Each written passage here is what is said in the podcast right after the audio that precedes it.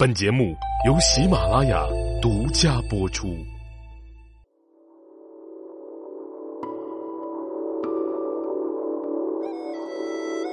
喜马拉雅的各位茶友们，大家好，我是赵阳。今天的这一期节目呢，准备跟大家继续来聊一聊啊，这个紫砂界的这些名人。那么提到紫砂界的这些名人大手啊，咱就不得不提一个名词，叫做紫砂七老。这七位可以说是啊，在现在的紫砂界上那是大名鼎鼎的。虽然说啊，现在这些人都已经仙逝了，但是他的作品那真叫一个经久不衰。像“紫砂七老”这个词儿呢，在我们的这个玩壶圈啊，或者是这个茶人圈啊，应该是比较风靡的。那咱们先来说一说啊，为什么把这七位称作是“紫砂七老”？这话呢，就要从一九五六年说起。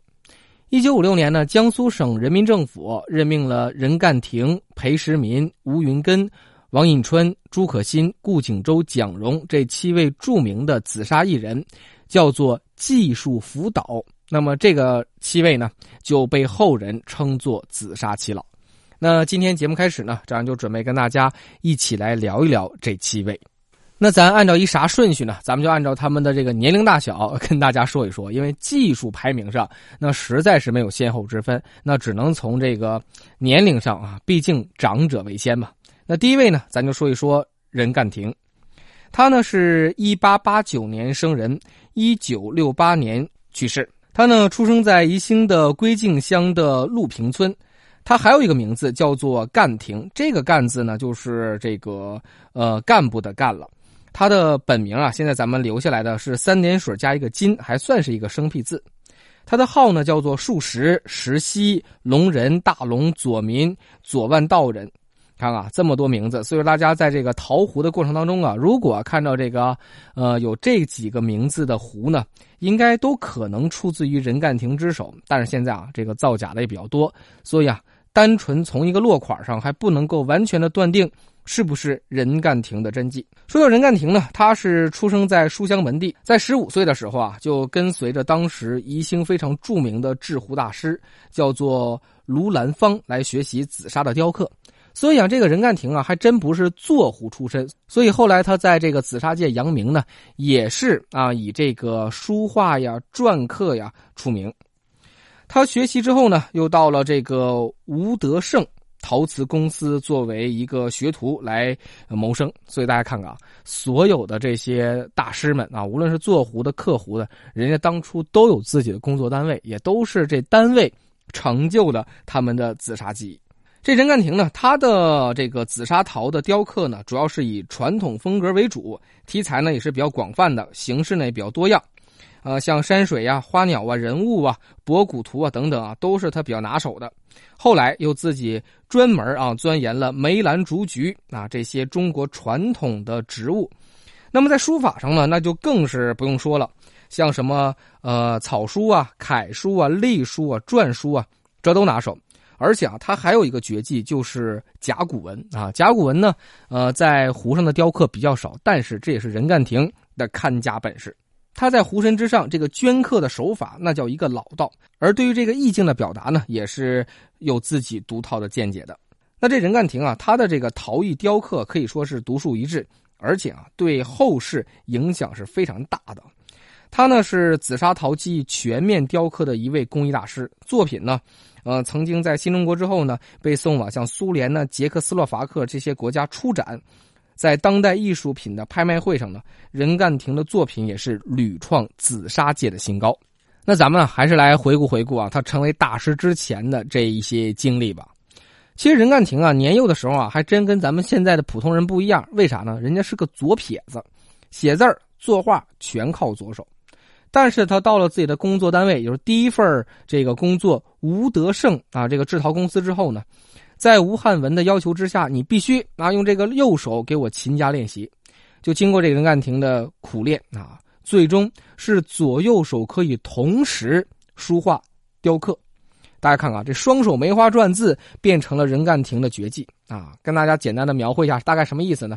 就是拿来一把紫砂壶的这个素坯，他就可以一个手拿刀。另一个手当然也拿刀哈，一起来作画，可以是同时啊雕刻一样的画面，或者是一面作画一面写字儿啊，这都可以完成。所以啊，这种绝技可以说是宜兴紫砂雕刻史上的第一人了。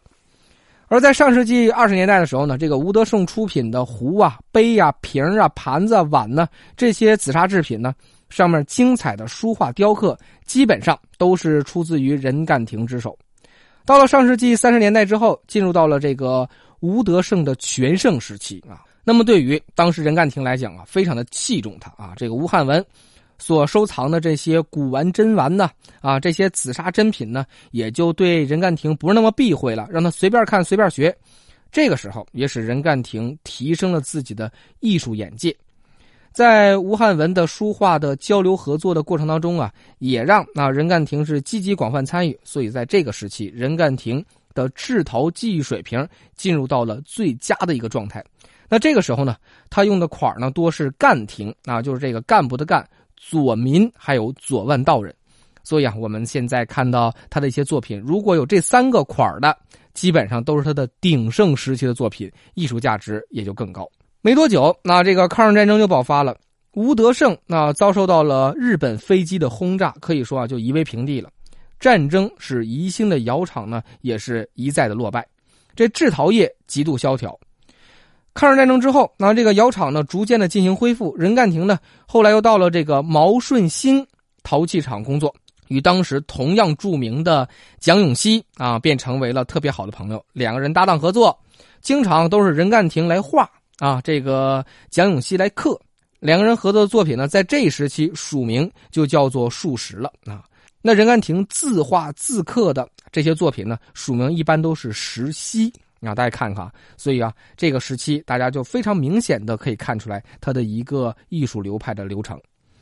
那么话说啊，就到了新中国成立之后，在一九五五年啊，蜀山陶业生产合作社啊成立了，这任干庭呢就受聘担任了技术员，并担任了啊监理事。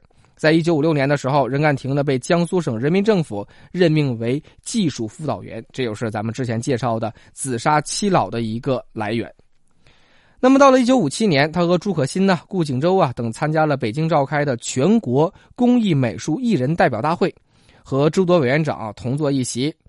到了一九五九年，奔赴了北京，参加了新中国成立十周年的庆典，出席了全国的群英会，受到了中央领导的亲密接见。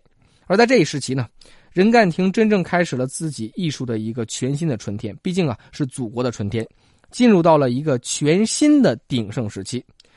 这个期间呢，他的作品呢题材呢很多样，那也是将新时代的风格融入到自己的作品当中。